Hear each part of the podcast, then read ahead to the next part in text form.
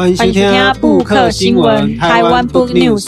我是主持人苏破，我是朱麒麟 B 编，这是全台湾同温层上高的读册 Podcast。欢迎你一起加入我们的行列。哎，世博，听讲你的最后一个学历是在正大念台湾史研究所。那我蛮好奇的哎，因为这最近接触到很多读历史的人啊。那像你也是历史专业出身的，那对你来说，历史是什么？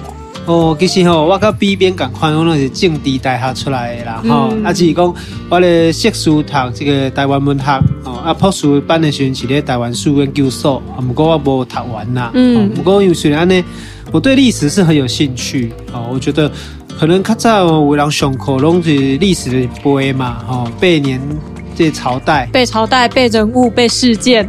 对啊，啊，所以个大家刚刚都较无触味，嗯，哦但是对我来说，其实历史简单来说，其实是时间、空间跟人的交汇嘛，嗯，哦，比如讲什么人，哦，那什么时间，哦，下面空间，哦，那么当中交汇了，自然而然就会产生出一些值得我们去思考的事情，哦，啊，这样当然在书件中间，哦，它会有因果关系，哦，它会有后来的后续的影响。哦，彼此的穿插跟勾连，我觉得这嘛是历史趣味的代志哦。其实我们事实上，诶，较早的读书时，大部分东西在背啦。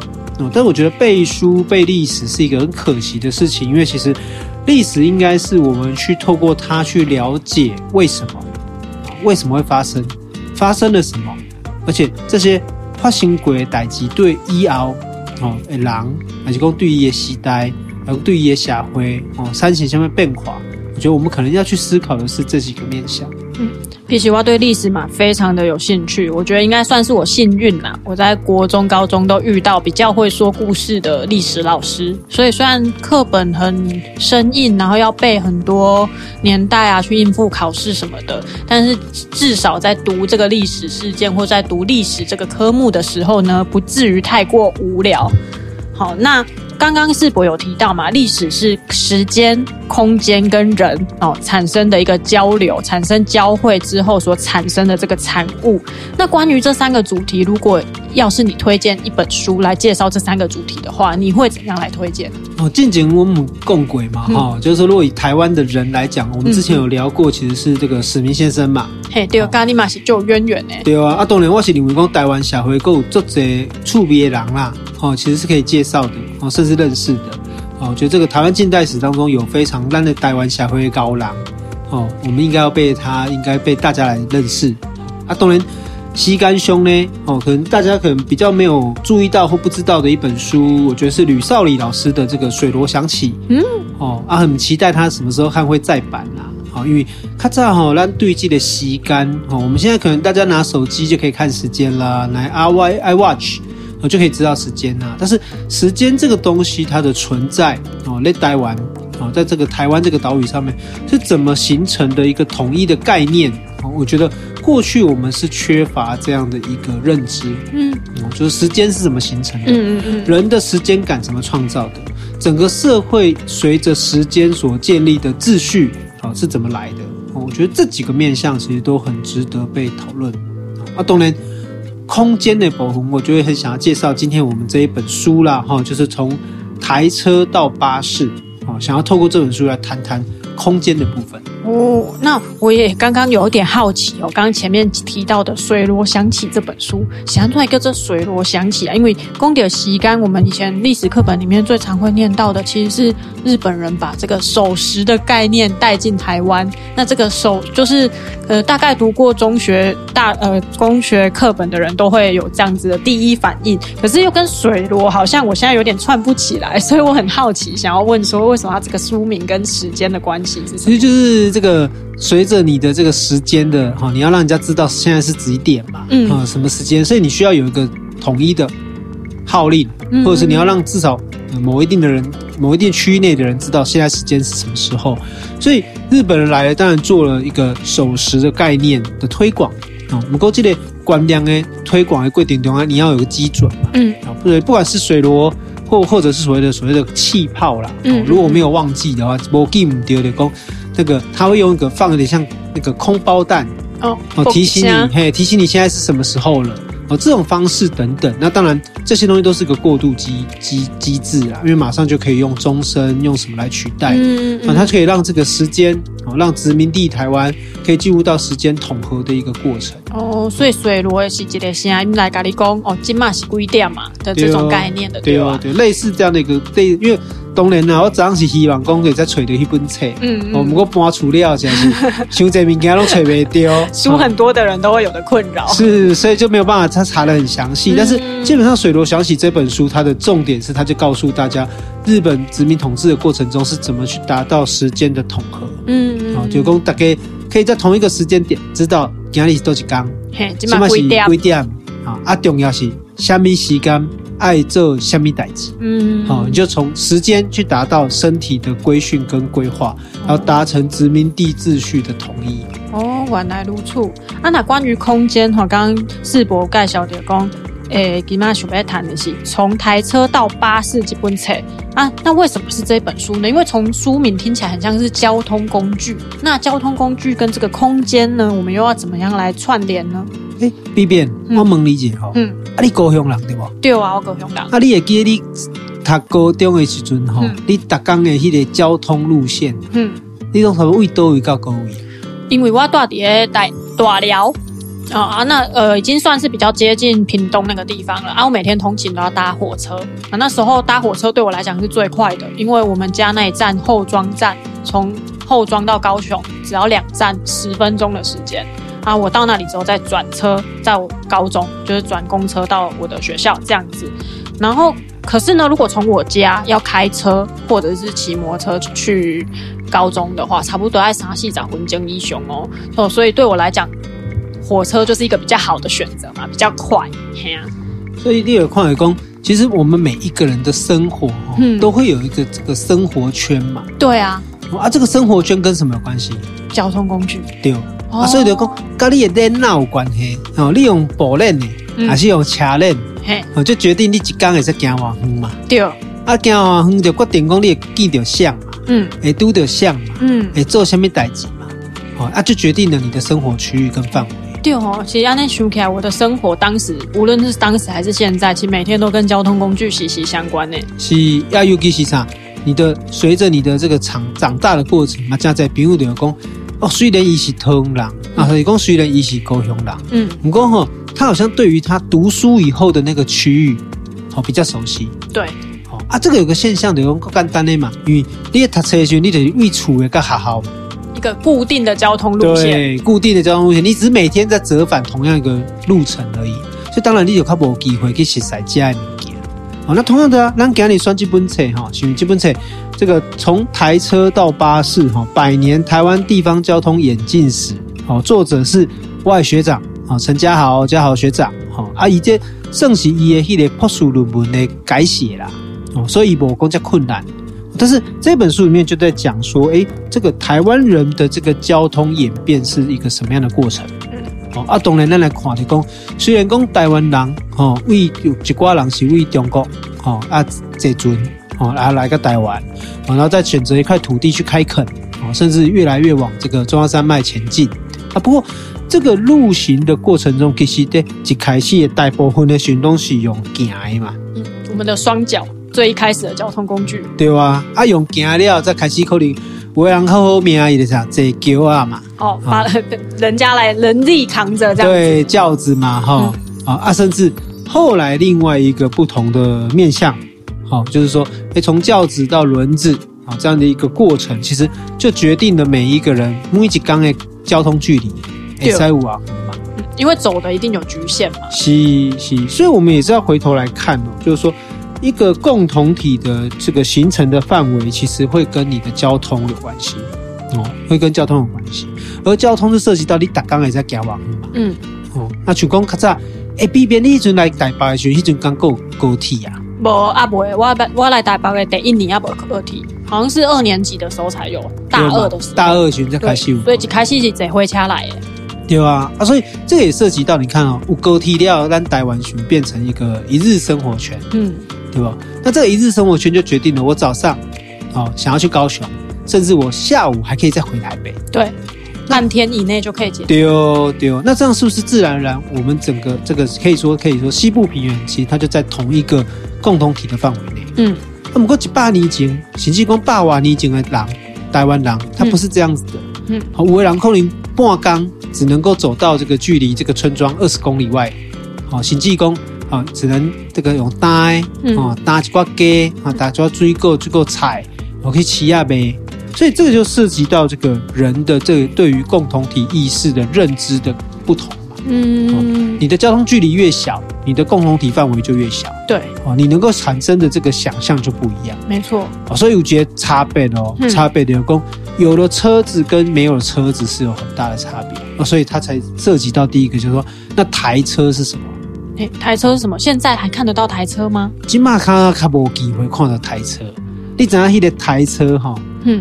英文让他讲嘛？唔知呢，嘿，做简单呢。嘿，与台车是啊，用人去刹。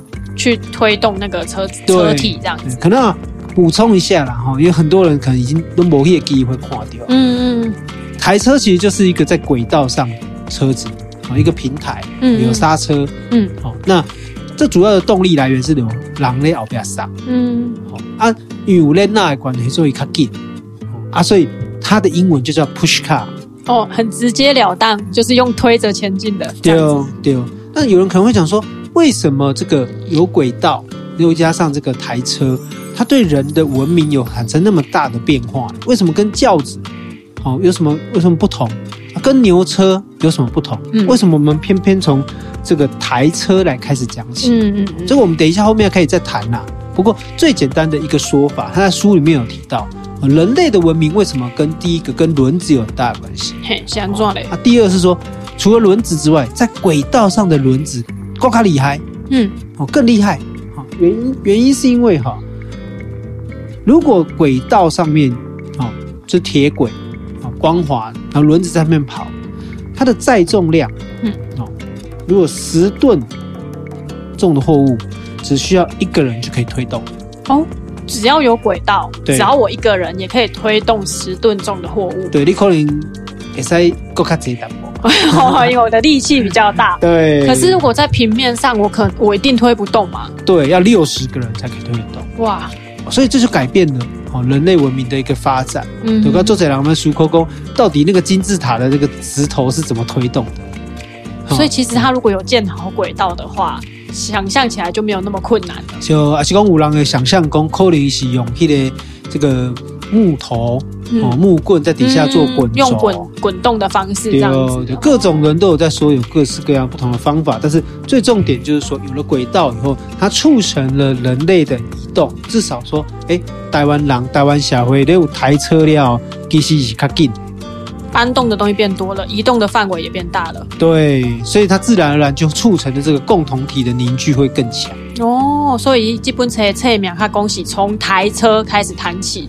因为我一开始看到书名的时候，想说，哎，是杨壮喜台车嘞，这么多交通方式，哇，这这样听世博讲完之后，就可以大概理解这个作者的用意了。对啊，李夏公哦，一尊吼有很多各式各样不同的这个交通工具，嗯，包括说，哎，我们刚才讲的啊，有双脚啦，双脚啊，还有轿子嘛，有牛啊，轿子啊，还有动物来驱动的，哦，牛车，嘿，啊，想做台湾没马车。台湾的宝贝啊！哦，是因为没有马，所以没有马车吗？对，就曾经有想要带进来，但是因为还是涉及到一个问题，就是台湾本身并没有产这个生产马匹，嗯，所以马变成是一个比较相对昂贵的劳动力，嗯嗯，哦，可是牛就不一样了，牛是台湾本地，哦，当然它也是很重要的劳动力，它也是荷兰人带来的啦，哈，但是至少它在地化了，所以它是台湾就不缺牛，所以自然而然用牛车。哦，而且牛车还有一个好处，就是说这个牛车的轮子，嗯，哦比较大。那比较大的一个原因是因为哈，台湾的地形啊，书里面就有介绍了。你讲台湾的哦，这些路哈，坑坑坎坎，哦坑坑巴巴，地形也比较高低曲。有当下各位路哈，嗯，泥泞泥泞，哦，所以如果你的车轮做的太小，你会容容易卡在泥泞里面，你会出不来。哦，所以。台湾人家旧的照片，人家开始说哦，台湾的那个车轮特别的大，牛车车轮特别的大，它方便后续如果要这个从拖车啦，要泥泞从拉出来的时候会比较方便。哦。哦，甚至讲个郁永和在他的著作里面有提到啊，嗯、就讲以前为中国吼登山来台湾，因为船舶都客化嘛，嗯，啊船，因为它有这个吨位的问题，然后吃水量、吃水线的问题，它没有办法靠在岸边，所以其实是什么？他说他就看到了牛走在海上，牛走在海上，嘿，有股哈行来这个沿海啊去接他们。啊，牛走到海里面，然后再把他们接回来。对，现在是不是冲绳那里还有这种海牛车？我印象中有。台湾中部现在也还有吗？那迄个啊，那采鹅啊，哦，鹅啊，真的鹅啊，所以采鹅啊，收载个也是还有一些海牛车。哇，嘿。所以那个其实这是一个很有趣的一个现象哦，归坝你来讲，看，其实牛还是扮演的一个交通工具的功能，嗯，哦，而且你看到就是当他从这个很久以前他来到台湾，他看到牛远远的这样一直往海这边过来接他，我觉得那个画面应该是很特殊，应该会蛮冲击的，因为不会想说，哎，牛怎么会在海里走，而且还可以来接他们，对啊，牛车怎么开进海里面？对对，而且我们现在看到很多时候，我们也都以为这个台湾的轿子。跟这个我们看到那种什么花轿一样，有触定啦，然后看这树叶啊，然后有装，然后雕花啦，哈，甚至花的很漂亮。不过这个书里面有提醒说，其实台湾的轿子大部分不是这样子。哦，不是，谁这样装？台湾的轿哈，嘛是有些问题的。公约第一个就是说，哎，取第一个取材啦，啊，第二是因为台湾气候太闷热。哦啊，如果有盖子这样包起来又太热。对，所以其实台湾的轿子大部分都是那种就是竹子的，然后呃撑住一个椅子。哦，然后露天的，对，然后你坐在上面，那其实它是开，也开醒呐，就是晃着晃着这样子，因为它竹子有弹弹性嘛，哦，但是好好处就讲安内开凉快，啊，开凉啊，也不会是什么八人大轿、十六人大轿，不会就是直接哦细细直接叫，啊，两个人吗？对，前后各一个这样，对，因为你前后一个人走，你才能适应台湾的这种有时候高比较高低起伏的一个地形地形，嗯，所以这也是一个一个面向。而且刚刚我们讲到了，不止轿子没有屋顶，B B，你知道以前的汽车也没有屋顶，汽车啊都敞篷车在路上这拍，嘿，现在看起来都很有钱的感觉。对，你就想说哇，为什么以前的人那么懂得流行这样子？哇，那个这个都用一个这个敞篷车这样。啊，结果嘞？结果是因为哈，较早的一个车哈，马力不够管，啊，所以你要工作触电哈，太重太重。所以哈，你用把屋顶变成软壳的敞篷车，是因为你避免这个车子的负担太大。所以最早期的车子，很多时候你看很多旧照片，为什么车子都是敞篷车？那也是因为为了要减少这个负担。哈，安内娜假熊爸去搭车诶，我刚才掐的不话都发动，不可能太重了，不可能啊，够重啊嘞。对啊，啊，这么猛力哈，一遍。应该怎样也人力车？人力车，是是想诶，咱去京都佚佗的时阵，你有这个吗？我没有做啦，因为他那个现在给观光客做都很贵啊，啊，可是就会有一个帅帅的，那边都会安排很多帅帅的男生在那边拖嘛，然后就会看到很多穿和服的诶先生女士在那边搭这样子。是是啊，你知道这个人力车什么时候来台湾的吗？下面时阵？刚嘛是日治时期还是更较早？更较早，更较早，对吧？清代。一起一九八八年刘铭传的时候就把人力车带来台湾。一八九九啊，一九八八。哦，一八一 一八八八。哦，一八八八。开水空不掉。我想讲一九八八是要出席前一年。对，一八八八年的时候就来到台湾。嘿，嘿，啊，那时候其实也是因为日本流行人力车嘛。嗯。所以这个习惯就让人去看看看，就给他抓回来。哦。带来台湾，带到上海。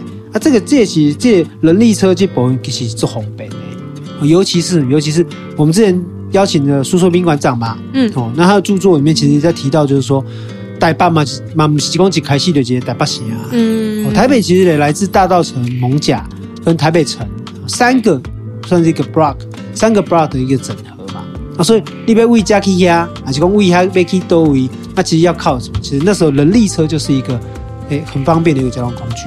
因为第一就讲，伊较轻呐，他因为方便嘛，嗯，哦，所以很多人要这个稍微有点能力的人，他如果不想要自己走，他可能就会仰赖这样的一个人力车的关系。那我们也可以看到，就是说，如果在大稻埕、艋舺跟台北城还不是一个城市的时候，嗯，那这三个地方的人是透过什么样的方式去互相这个交通跟这个走移动？嗯，这是一个面向。哦，所以那时候的一些士绅或者是一些老板，可能就是都搭人力车在这三个成长当中这样子游走，这样子。因为应该可以比那个轿子近啊。哦。嗯想说，哎、欸，对吼，因为轿子无在那嘛，对不对？人力车够两个在那的，所以所以也更较紧。对对、哦。所以只要有了轮子之后，其实整个那个交通的范围跟速度都是会提升的。对啊，对啊。哦，原来是安尼。啊，很多公有流民船，那个以前读书的时候读到流民船，都是读到他盖了什么台湾的第一条铁路啊。对，那原来流民船。跟人力车也有这样的关系哦。那提到铁路，铁路也是一个很重要的人类这种交通史上的一个发明。那铁路在台湾有怎样的重要性？我记得铁铁路吼，在咱台湾其实刘铭传当然是一个最重要的角色啦。哈，就讲因为台湾为嘉南跟新竹基本上给开拓的第一条铁路是它啦。嗯。好，那不过这条铁路后来就咱这么习惯这这个纵贯铁路，基本上跟它的路线已经是有点落差跟差别了。哦，所以它盖的那个。已经不在了，因为你本时代时就刚刚讲些拍赢啦，所以后来是有点砍掉重练的概念。哦，所以是你本来料改也的跳掉啊。对哦，对哦啊！当然那时候日本统治时期，为了要这个先完成这个统治的这个算是军事镇压的这个方便性，所以他一开始就是做了所谓的台车，轻便的轨道，然后配合台车，然后让运输物件物品，好，甚至所谓的。